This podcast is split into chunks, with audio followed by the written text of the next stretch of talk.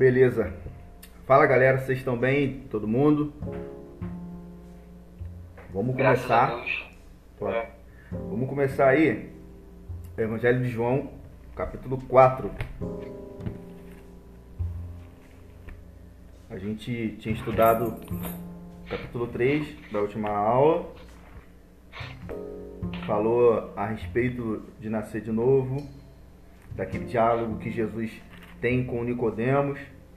Nicodemos era um cara da patente alta é, dos judeus, era um cara muito inteligente, porém Jesus era Jesus e isso intrigou Nicodemos de uma tal forma que ele não conseguiu entender quando Jesus disse para ele que era necessário nascer de novo.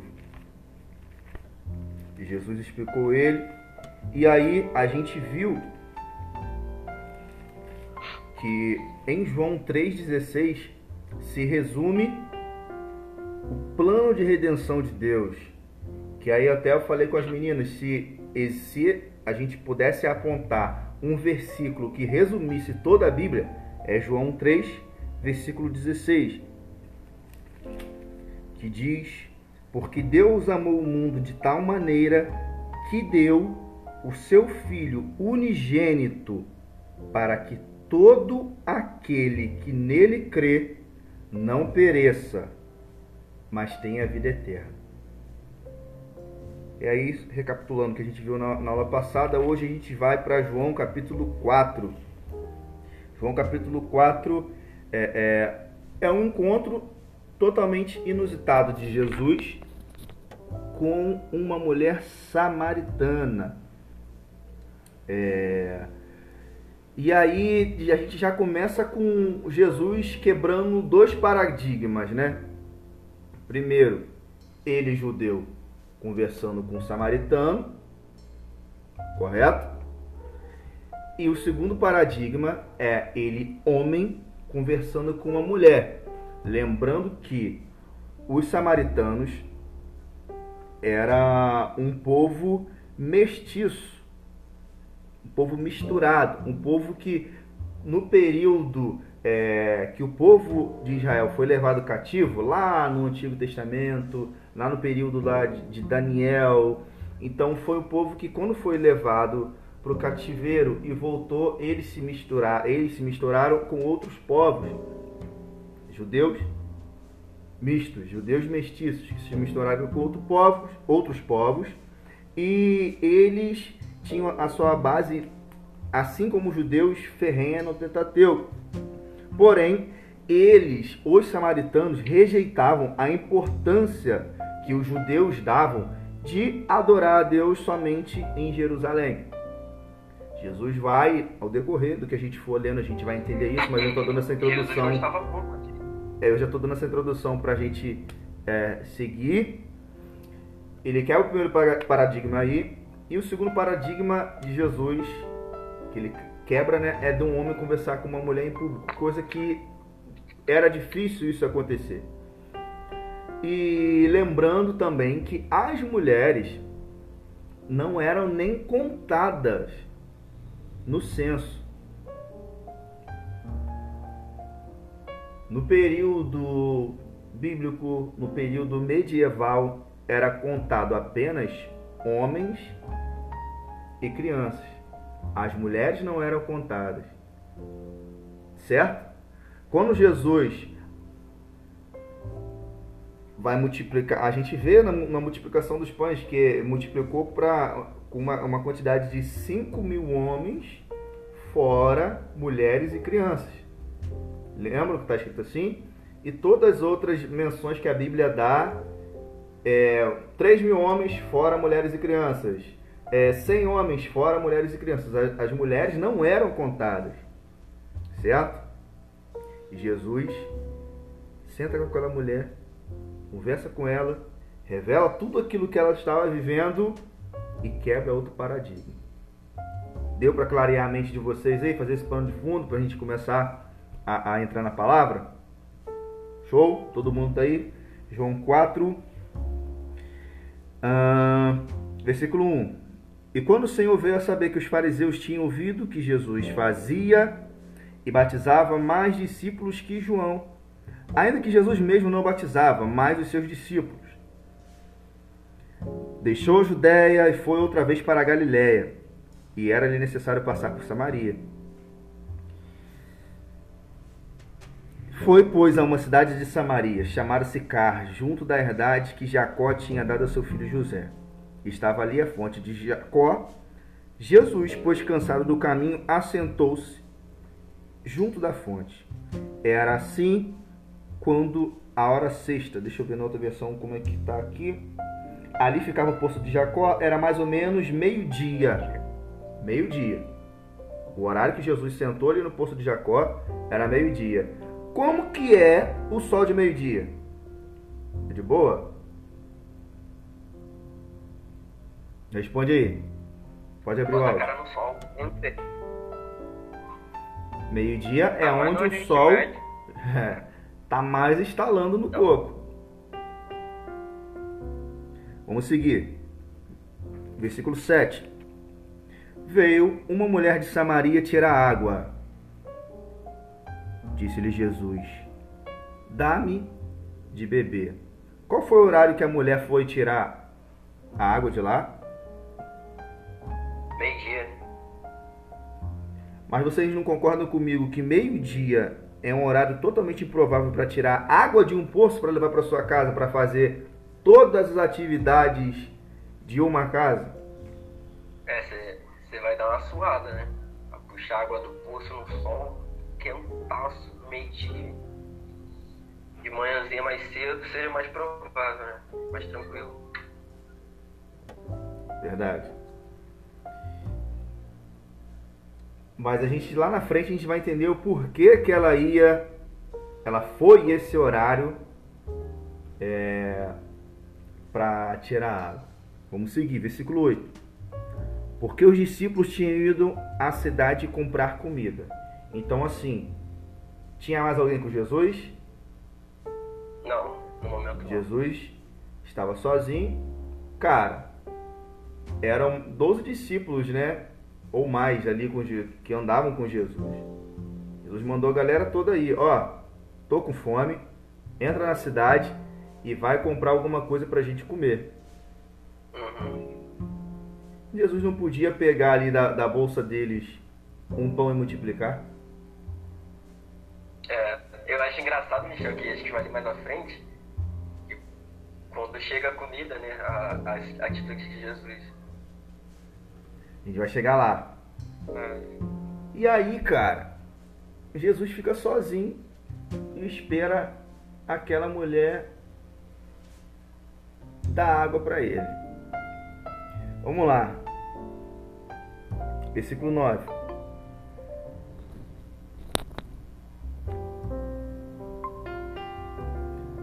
Adriele, boa noite.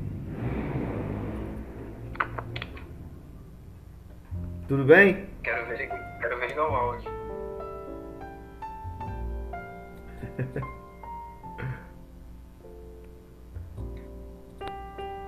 Oi. não, pode ligar o áudio hoje, pô. Hoje tem menos pessoas, pode ficar de boa. Não vergonha não. Tanto o Adriele quanto o Mariano, pode ligar o áudio, pode ligar o vídeo, hoje só tem nós aqui. Hoje a gente é feio, mas não morde. Feio, mas é vacinado. feio, mas é vacinado.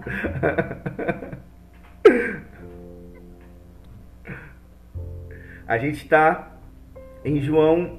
Vamos lá, vamos voltar do capítulo. João 4, versículo 7. Tá com a Bíblia, André? Cara, deixa eu só ligar o ventilador que tá um calor aqui.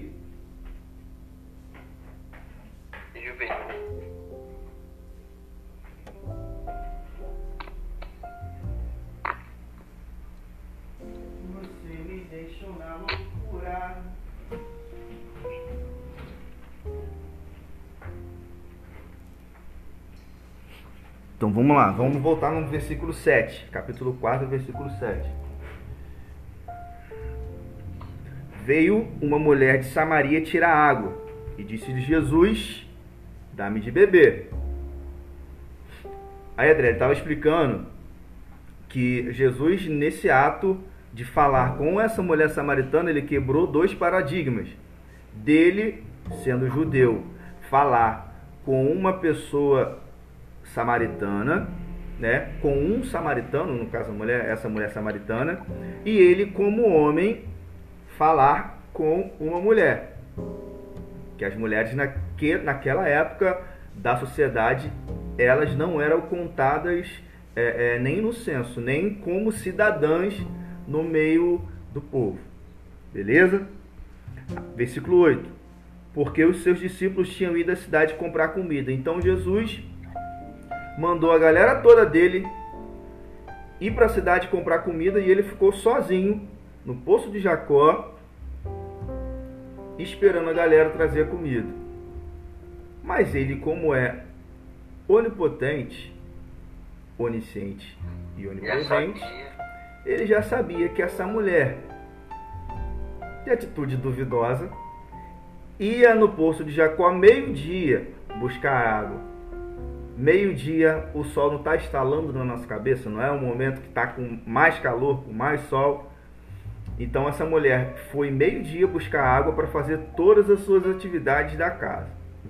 Agora vamos lá, vamos seguir. Versículo 9.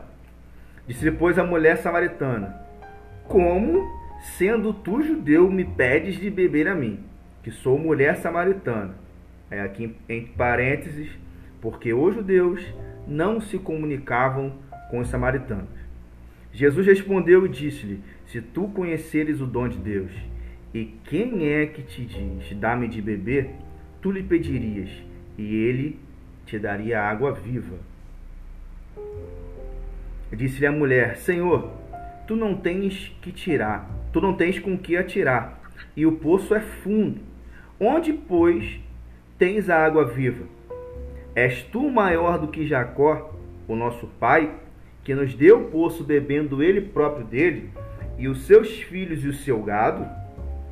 Jesus respondeu e disse-lhe: Qualquer que beber dessa água tornará a ter sede, mas aquele que beber da água que eu lhe der nunca terá sede, porque a água que eu lhe der se fará nele uma fonte de água a jorrar para a vida eterna.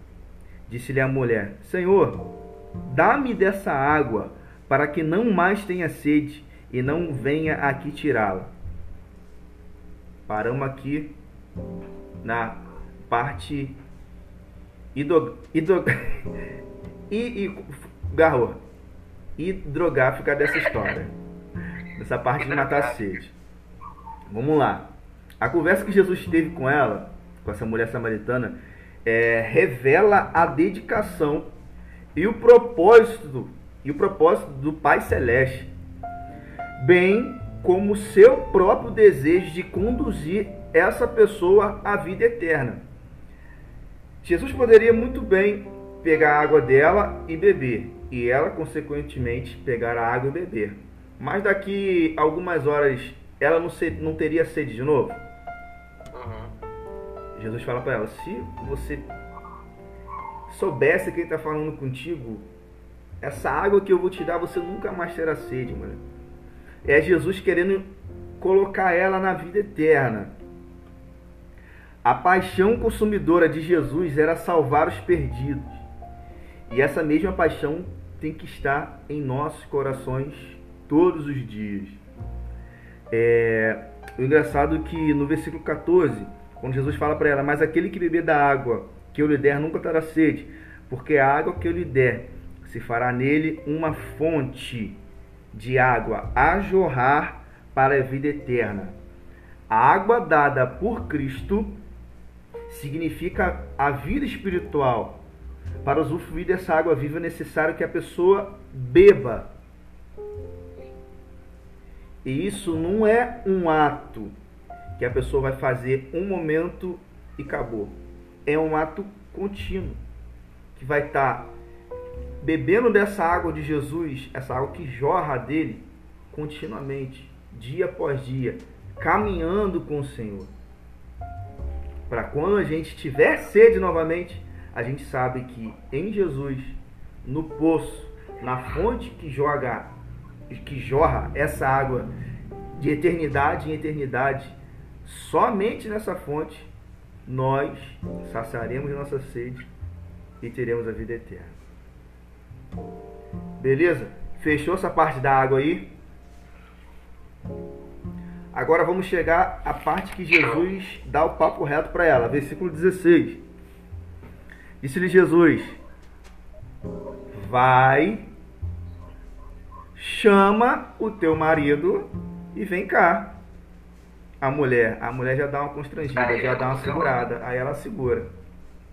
A mulher respondeu e disse: Não tenho marido.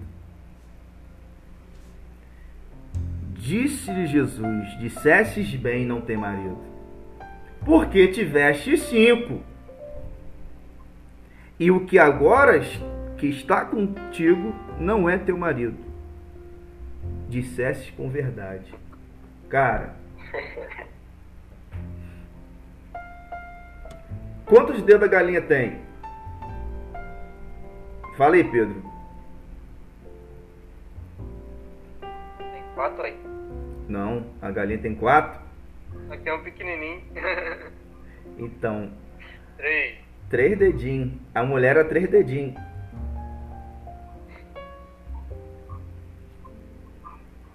E Jesus já deu o papo reto para ela, na sutileza, no amor, mas falou a realidade para ela. De leve, né? Não, de, de, só. Só coisa. Mas o papo reto. Dissesses bem, eu não tenho marido, pois tivesses cinco. E o que está com você agora não é teu. Cara, ela poderia muito bem ali fazer igual os fariseus fizeram quando ele curou no sábado. Você cura pelo poder de, Meuze, de Beuzebu. Ou fazer igual aqueles pastores de Gadara que quando ele expulsou os demônios e foi pro, pro, pros, pros porcos, expulsaram ele de lá. Ou ela poderia ter muito bem ter feito igual a, a multidão na crucificação. Crucifica Jesus e solta Barrabás. Mas olha o que ela fala. Versículo 19. Disse-lhe a mulher: Senhor, vejo que és profeta. Cara, aqui, primeiro, ela teve o ato de falar a verdade e reconheceu o erro dela e entendeu, cara, não, ele é profeta.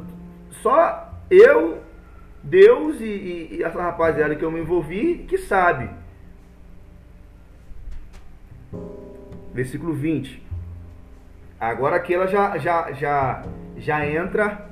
Ah, perdeu a vergonha. Aqui ela já entra já em outro âmbito. Ó. Você vê que, primeiro, ela falou é, o diálogo deles foi a respeito da água. Jesus explicou sobre saciar a sede dela e ela ter vida eterna. Beleza? Primeiro diálogo. Segundo diálogo. Jesus falando para ela do pecado dela e tratando ela. Certo? E ela teve a revelação que Jesus era um profeta. Agora vai entrar na terceira parte desse diálogo, que é a parte da adoração da diferença que os samaritanos e os judeus tinham um com o outro. Versículo 20: Nossos pais adoraram nesse monte, e vós dizeis que é em Jerusalém o lugar onde se deve adorar. Disse-lhe Jesus: Mulher, creme que a hora vem, e que nem nesse monte, nem em Jerusalém, nem em Jerusalém adorareis o Pai. Vós adorais o que não sabeis. Nós adoramos o que sabemos, porque a salvação vem dos judeus. Lembra lá no início? Ele, ele veio para os seus, mas os seus o rejeitaram. Então a salvação veio para os judeus. Os judeus rejeitaram, a gente abraçou, damos glória a Deus por isso. Versículo 22, 23. Mas a hora vem e agora é, em que os verdadeiros adoradores adorarão ao Pai em espírito e em verdade, porque o Pai procura a tais que assim o adorem. Deus é espírito, importa que os que adoram adorem em espírito e em verdade. Cara, essa semana eu tive uma experiência com uma pessoa, uma pessoa assim que eu não, eu não tenho muito, muito convívio, é só de mandar mensagem, zoeira e tal. Ela falou assim pra mim, cara, eu preciso conversar. Pô. Querendo conversar comigo, nunca falou isso. Falei, ah, beleza. Ele falou, ó, eu tô com minha cabeça muito confusa, pensando em desistir de tudo. Falei, ah, então fazer o seguinte, eu posso te ligar? É, quando eu sair do trabalho, eu te mando mensagem, você me liga. Fui, liguei. A pessoa falou comigo, cara, é, às vezes eu me sinto indigno de estar ministrando, estar fazendo as coisas para Deus. Eu estou trabalhando muito, não estou tendo tempo e com isso eu não estou tendo um tempo de qualidade com Deus. Deixa eu falar, abrir o coração. E só que todo momento eu, eu sentia que, que a, a tendência daquilo que já estava na mente no coração é que da acusação, somente a, a, a acusação. E aí eu falei a seguinte frase para essa pessoa. Cara, eu entendo que o altar não é um, não é um, um, um palco que a gente vai se apresentar e acabou. Só aquele momento ali de cantar, tocar, ministrar e acabou. Não é. A gente precisa adorar a Deus em espírito e verdade. É por isso que eu, que eu lembrei, né? Por conta dessa, dessa, dessa passagem. Mas eu falei a seguinte frase para essa pessoa. Mas para a gente que é ministro, o altar também traz cura. Com certeza. Cara, e aí ele falou comigo, cara, eu não, nunca tinha pensado nisso. Eu falei, é. Você está tão preso nas suas acusações e nas coisas que você acha que não estava fazendo para Deus, que você não, não teve essa percepção. Você está tá pecando? Falei, não.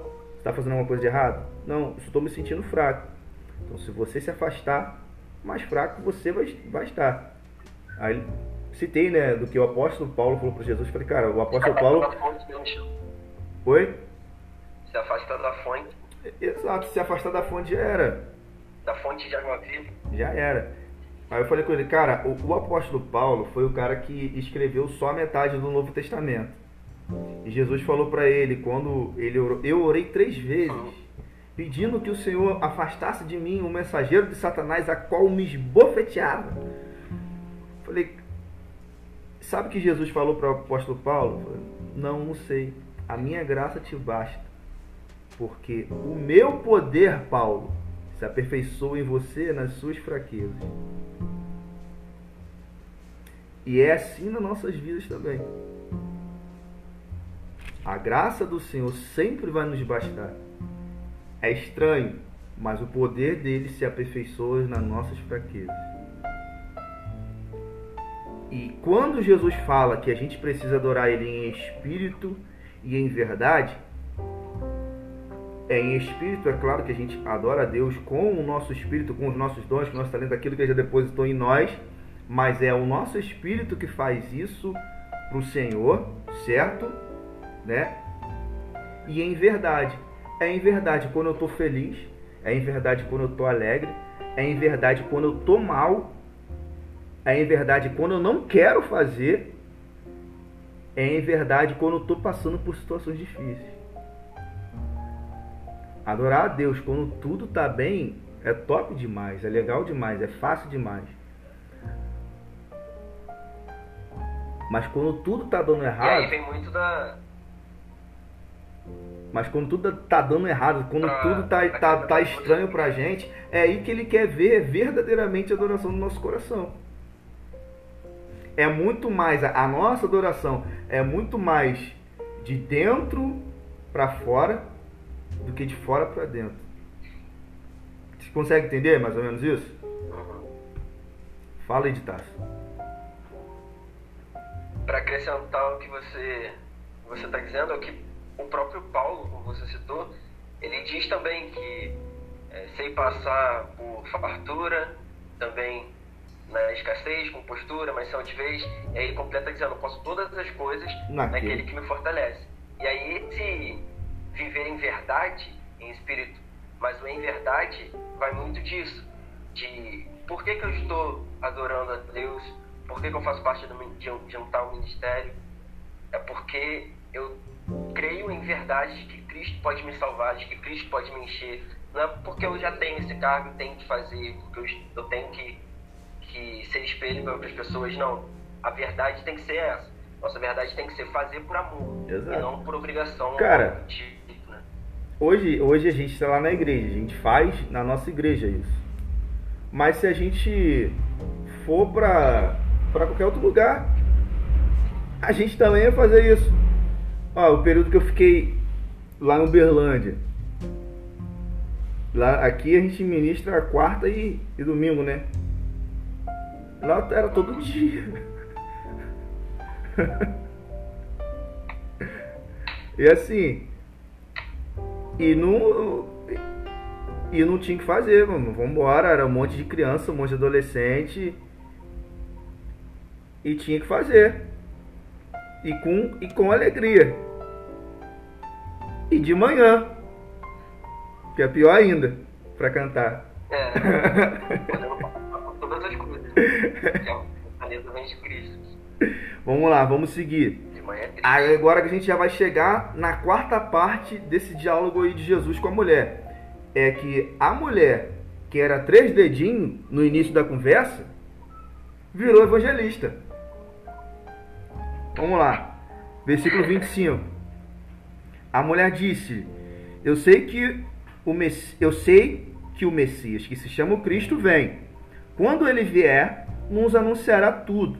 Jesus disse-lhe: Eu sou eu que falo contigo. Eu sou. Vocês lembram desse eu sou? Cara, eu fiquei.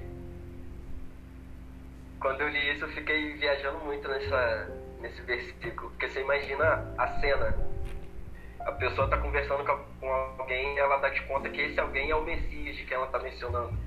E pro, e pro judeu, é cara, essa, essa, essa frase eu sou é, é algo de muito impacto. Porque foi assim que, que Deus, o Pai, se revelou a Moisés para começar a arquitetar todo o plano de tirar o povo hebreu lá do Egito. Se revelou para Moisés: eu sou o que sou, acabou. Aí Jesus vai e fala: Eu sou. É doido. Versículo 27. E nisso vieram os discípulos. Aqui os discípulos voltaram, a galera, a, a torcida voltou. E nisso vieram os seus discípulos e maravilharam-se de que estivesse falando com uma mulher. Lembra lá do início que eu falei a respeito da, do preconceito que tinha com, com as mulheres? As mulheres não tinham nenhum tipo de valor. Então, os discípulos se maravilharam que Jesus estava falando com uma mulher.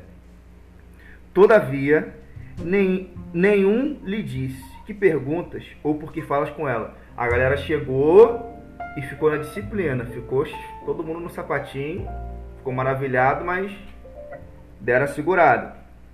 Versículo 28. Deixou, pois, a, ah, deixou, pois, a mulher o seu cântaro. O que, que ela foi buscar? Não foi buscar água? O que que era usado naquela época para pegar água do poço? O cântaro, o balde. Deixou, pois, a mulher o cântaro e voltou para a cidade. E disse àqueles homens: Vinde e vede um homem que me disse tudo quanto tenho feito. Porventura não é esse o Cristo?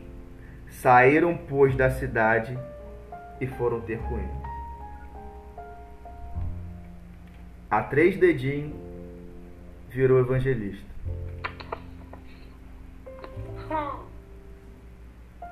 E você achando que não tem jeito. E você achando que não pode fazer. Doeu e agora um cadinho? Vamos seguir. Versículo 31.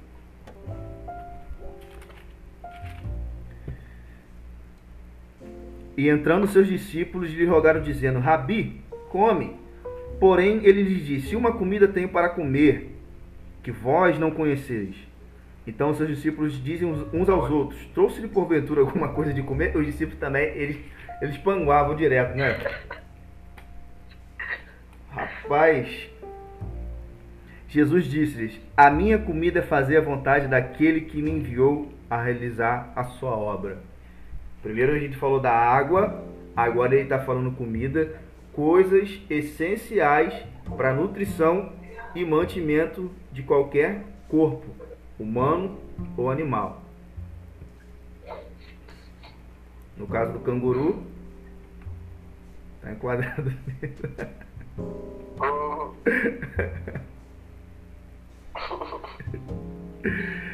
versículo 35. Cara, é muito importante esse versículo aqui.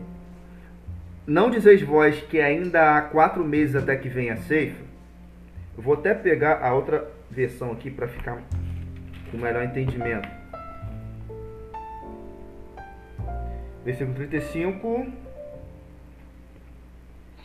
Vocês costumam dizer: daqui a quatro meses teremos a colheita. Mas olhem e vejam bem os campos, o que foi plantado já está maduro e pronto para colher. Quem colhe recebe o seu salário, e o resultado do seu trabalho é a vida eterna para as pessoas. Jesus estava falando de agricultura aqui? Nem pouco. E assim, tanto o que semeia como o que colhe se alegrarão juntos. Paulo colheu, Apolo regou, mas quem dá o crescimento é Deus. Deus. Porque é verdade que dizem: um semeia e outro colhe. Eu mandei vocês colherem onde não trabalharam. Outros trabalharam ali e vocês aproveitaram o trabalho deles. Muitos samaritanos daquela cidade creram em Jesus, porque a mulher tinha dito: Olha aqui evangelista aqui, ó, a três dedinhos. Ele me disse tudo o que eu tenho feito. Quando os samaritanos chegaram ao lugar onde Jesus estava, pediram a ele que ficasse com eles. E Jesus ficou ali dois dias. Cara, Jesus foi bem recebido nesse lugar. Ele ficou dois dias com os samaritanos, a galera a qual os judeus não suportavam de jeito nenhum. E Jesus ficou ali com eles. E muitos outros creram por, creram por causa da mensagem dele. Eles diziam à mulher: Agora não é mais por causa do que você disse que nós cremos, mas porque nós mesmos ouvimos falar e sabemos que ele é de fato o Salvador do mundo. Cara. Identificaram. É como se eu tivesse um testemunho, chegasse pra galera toda, rapaziada, eu tenho esse testemunho, aconteceu isso comigo. Esse cara que revelou tudo que, eu, que aconteceu comigo. Ele é Jesus. E todo mundo que eu contasse esse testemunho viesse por conta daquilo que eu falei, encontrasse com Jesus e dissesse isso, pô, agora eu não creio porque você me disse, Michel. Eu creio porque eu ouvi ele falar e de fato ele é o Salvador do mundo. Amém? Fechamos aí a mulher samaritana. Alguém tem alguma dúvida? Mariana? Adriele? De boa, posso seguir? Show. Pedro? Vamos agora. Versículo 43. Jesus cura um filho de funcionário público. Depois de ficar dois dias da, perdão, depois de ficar dois dias ali, Jesus foi para a região da Galiléia, pois, como ele mesmo disse, um profeta não é respeitado na sua própria casa, ou um profeta não tem honra na sua própria pátria. Quando chegou Galiléia, os moradores dali o receberam bem. É que eles tinham ido à festa da Páscoa em Jerusalém e tinham visto tudo que Jesus havia feito lá. No capítulo 2, a gente estudou isso e um, no iníciozinho do capítulo 3 também. Jesus voltou a Caná da Galiléia, onde havia transformado água em vinho. Capítulo 2, o casamento, lembram? Estava ali um alto funcionário público que morava em Cafarnaum, patente alta. Ele tinha em casa um filho doente. Quando ouviu dizer que Jesus tinha vindo da Judéia para a Galiléia, foi pedir a ele que fosse a Cafarnaum e curasse seu filho que estava morrendo. Jesus disse ao funcionário: Você só crê quando vem grandes milagres? Ele respondeu: Senhor, vem depressa antes que meu filho morra. Volte para casa. O seu filho vai viver, disse Jesus. Perdão. Ele creu nas palavras de Jesus e foi embora. No caminho, encontrou com seus empregados que disseram: O seu filho está vivo. Então ele perguntou: A que horas o filho havia começado a melhorar? Os empregados responderam: Ontem, à uma da tarde, a febre passou. Aí o pai lembrou que havia sido naquela mesma hora que Jesus tinha dito: O seu filho vai viver. Então ele e toda a família creram em Jesus. Esse foi o segundo milagre que Jesus fez depois de ter ido da Judéia para a Galiléia. Então, no deslocamento de Jesus da Judéia para a Galiléia, ele parou em Samaria, libertou a três dedinhos, que virou evangelista. A galera que ouviu ela falar sobre o que Jesus tinha feito foi conhecer Jesus e eles se maravilharam e souberam que ele era o Salvador do mundo. Nesse mesmo caminho, ele cura o filho desse funcionário público.